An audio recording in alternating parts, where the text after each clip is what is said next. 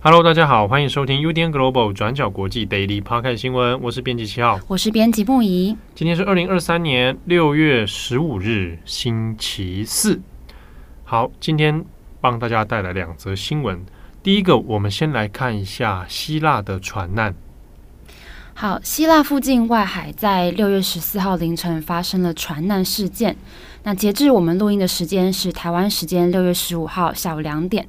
目前已知船难当中至少有七十九人身亡，那另外还有一百零四人获救。那我们今天分成两块来看，第一个是事件的来龙去脉，那再来是我们会来讨论希腊非常难解的移民的问题哦。那希腊政府在六月十四号出动了海岸防卫队、海军、飞机还有船只，到伯罗奔尼撒半岛往南大概七十五公里的外海进行大规模的救援行动。那目前已知幸运获救的一百零四人，他们已经被送到伯罗奔尼撒半岛的卡拉马塔市进行救治。那官方也表示，这些乘客在获救的时候，没有一个人是有穿救生衣的。好，那目前我们还不清楚这艘船沉没之前，船上大概有多少人。但是欧洲救援机构评估，这个船长是大概二十到三十公尺。所以评估当时船上可能有多达七百五十名乘客，但是联合国移民组织则是评估船上大概有四百多人哦，所以确切的人数目前还不清楚。不过按照这样子的推算，目前确定至少有好几百位乘客现在是失踪的。那这次也可能成为今年为止最严重的船难事故。那目前的资料显示，这艘船是从北非国家利比亚出发的。而且船上大多数的人都是来自埃及、叙利亚和巴基斯坦。好，我这边稍微简单补充一下，我们在看英文报道的时候呢，这个报道里面我们会注意到用词上的差别。Migrant 是一个，或者用 refuge。好，那虽然我们在字义上看起来这两个字很接近，但在法律上面，它这两个字词所指涉的对象并不一样。那英文报道里面现在两个词。在不同的报道当中会有混用的这样的情形哦。不过就如同刚刚木仪所说，我们有注意到这个船只的新闻里面有一些不确定的因素，包括说，你看刚刚讲到到底有多少人在船上，那不知道。如果今天是一般的船只的话，多少乘客这是可以掌握的啊。那以及说，呃，这个船只的乘客，我们现在已经获救的人里面，发现绝大多数其实都没有人穿救生衣。好，那这是其中一个疑点，我们可能可以从这几个线索推测，或许这艘船可能会是难民船。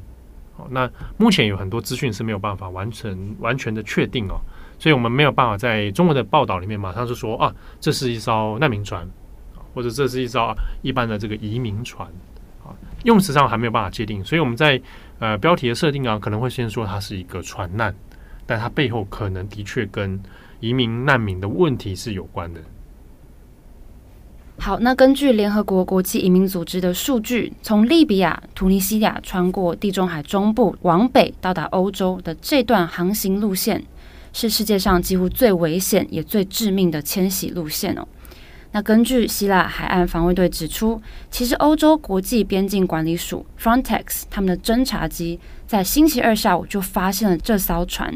而且多次提出要提供援助，但是他们说这艘船拒绝接受任何的帮助，而且船长还执意的想要继续往北往意大利开。但是没有想到，在几个小时之后，大约在凌晨一点的时候，船上就有人通知希腊海岸防卫队说，这艘船的引擎发生了故障。那接着过没多久，就发现了沉船的意外。大概在十到十五分钟的时间之内，船身就全部沉入海水当中。但是根据美联社的报道，有一所移民船只相关的机构叫做紧急热线组织 Alarm Phone，他们就说他们有收到来自船上乘客的求救讯息哦，甚至有乘客通报说，船长在这艘船翻覆之前就已经弃船，而且搭着一艘小船离开了。好，那这个事情是还没有被证实的哦，但是这是 Alarm Phone 他们告诉美联社的资讯。好，那我们知道希腊几个在爱琴海上的岛屿，因为地理位置的关系，他们是来自中东北非移民或是难民，他们进入欧洲的门户之一。那一直以来也首当其冲哦，啊，接纳难民，接纳移民。那根据过去的情况，大部分的难民大多是经过土耳其，然后来到希腊。但是这次发生船难的这艘船，目的地并不是要到希腊，而是要绕过希腊到意大利。那原因很有可能是，他们如果成功到达意大利了，那未来如果想要继续往北到达西欧地区，可能会更为方便。那相对来说，如果先到希腊，那未来如果想要到西欧或是北欧，那还需要穿过整个巴尔干半岛，甚至在国内对移民更不友善的一些国家哦。所以对他们来说，到达意大利可能会是比较好的选择。大家知道，希腊一直以来都是收容大量难民的据点，不过收容难民这件事情需要花上非常大笔的资金，所以这些难民也成为希腊非常沉重的经济负担。例如说，在收容这些难民之后，要建造安全的收容环境，还有生活环境，那这个就已经是很大的支出了。那另外还必须要来负担难民孩子的教育成本。我们看，在二零一五年难民潮之后，当时希腊的教育部长菲利斯，他在二零一六年就提出一个计划，说要为难民儿童提供教育以及心理的辅导费用。那当时单就这个计划，除了要增加八百个以上的老师职缺之外，还要增加开设英文啊，还有希腊文的语言课程。那另外还需要考量到，因为种种原因没有办法实地到学校上课的这些儿童哦，所以要考量的层面其实是非常广的。那另外，希腊也认为他们需要背负管理这些没有合法文件移民的这些重任，那对他们来说其实非常不公平。而且诸如此类的收容计划都是需要用到庞大的资金，那也因此，希腊国内也持续批评欧盟在难民的安置问题上没有办法给予足够的支援。那在近年以来，尤其是二零一九年，希腊总理米佐塔斯基他上任之后，希腊就开始收紧了对边境的管制，包含扩大隔离墙以及扩编爱琴海上的巡逻队等等。那也减少了收容或是过境的据点，来防止更多的移民进到希腊。那甚至也有传出政府他们强行驱逐或是阻挡边境地区的难民的这些案例，引发各界的批评哦。那回到这次的船难，紧急热线组织他们也把这次船难的问题归咎在希腊的移民政策上，批评说希腊现在已经成为一块阻止移民的盾牌。但是对于这件事情，希腊政府也为自己辩护。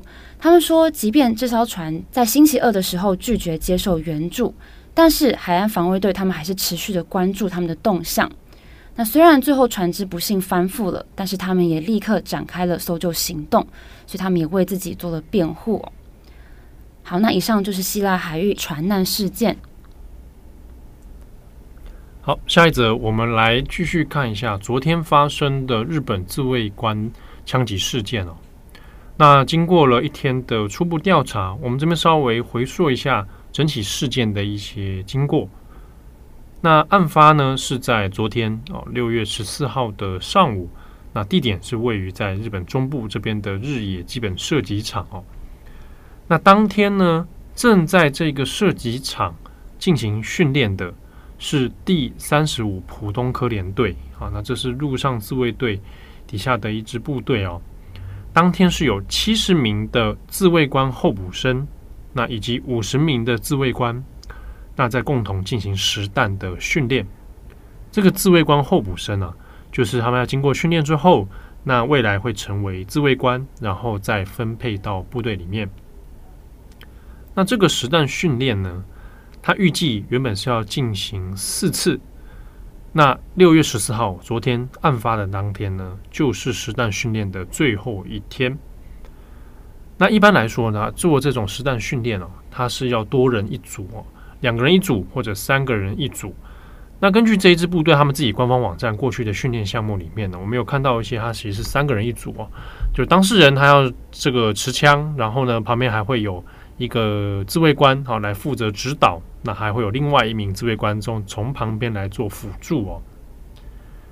好，那在案发当天呢，是早上的九点钟左右，正在进行指导训练的时候，那这一名开枪的自卫官候补生，啊，现年是十八岁，我们不晓得他的姓名哦。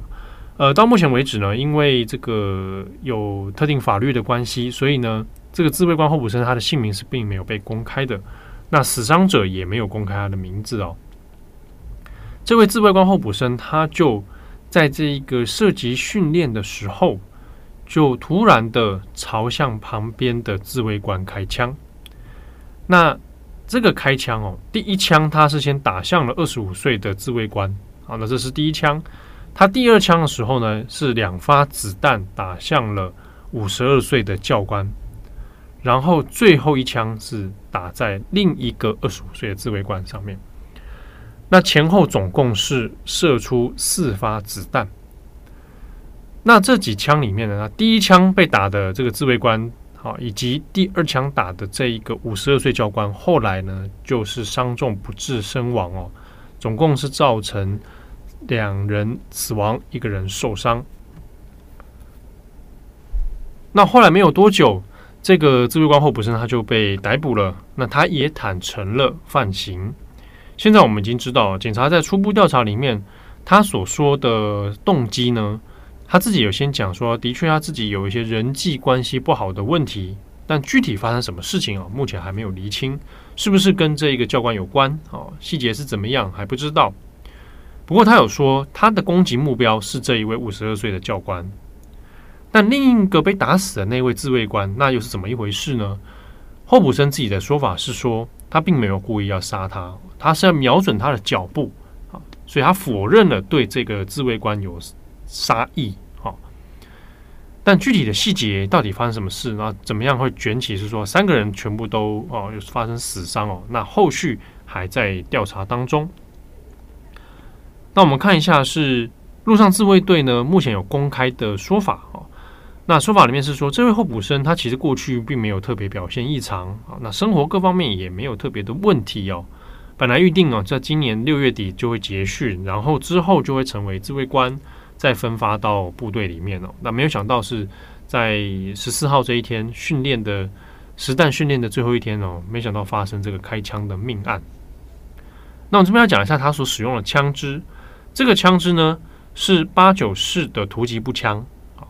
但我们看到突击步枪里面，它虽然是有机会可能会发生这种啊连续射击、连射的这个状况，但目前已经调查结果是，它是一发一发开枪的啊，并不是连射，所以也不是现在有些中文媒体会写说它扫射哦，并没有这样子哦，现在已经确定它是一发一发的开枪。那这个八九式突击步枪呢，是日本自卫队哦，在一九八九年的时候开始来配备使用。先前的一款是六四式的步枪，那这是改良之后变成了八九式。那现在呢，大部分在全国的自卫队里面就很常见使用的一个装备啊。那也因为现在这个事件呢，日本全国陆上自卫队的这一种射击练习场啊，射击演习场，现在目前都是暂停使用啊。现在也暂停了所有的相关训练演习啊，以防是说，哎，怕有人类似的模仿行为再出现哦。那我们昨天也看到，像是防卫大臣哦，都有出面公开的道歉。那希望说，诶，日后可以再防范这样的事情发生。那我们在看到很多新闻的讨论里面，现在注意到的是，是不是当事人有一些身心上的状况，或者他在部队里面是不是发生了一些事情哦？我们看到他是在今年四月的时候呢，来加入这一个第三十五普通科连队哦。那中间里面到底有出些什么状况？好，那目前还有待后续的厘清。那整个事件呢，因为在自卫队的历史上面是很少见的。不过当中现在在新闻里面有特别讨论到的是，一九八四年在自卫队当中有发生一个类似的事情。好，那这是一九八四年的二月，当时呢是在山口驻屯地。好，那这后来又叫做山口事件。有一个二十一岁的二等入士哦，那他就在射击场里面也是持步枪来进行射击，后来造成四个人的死伤。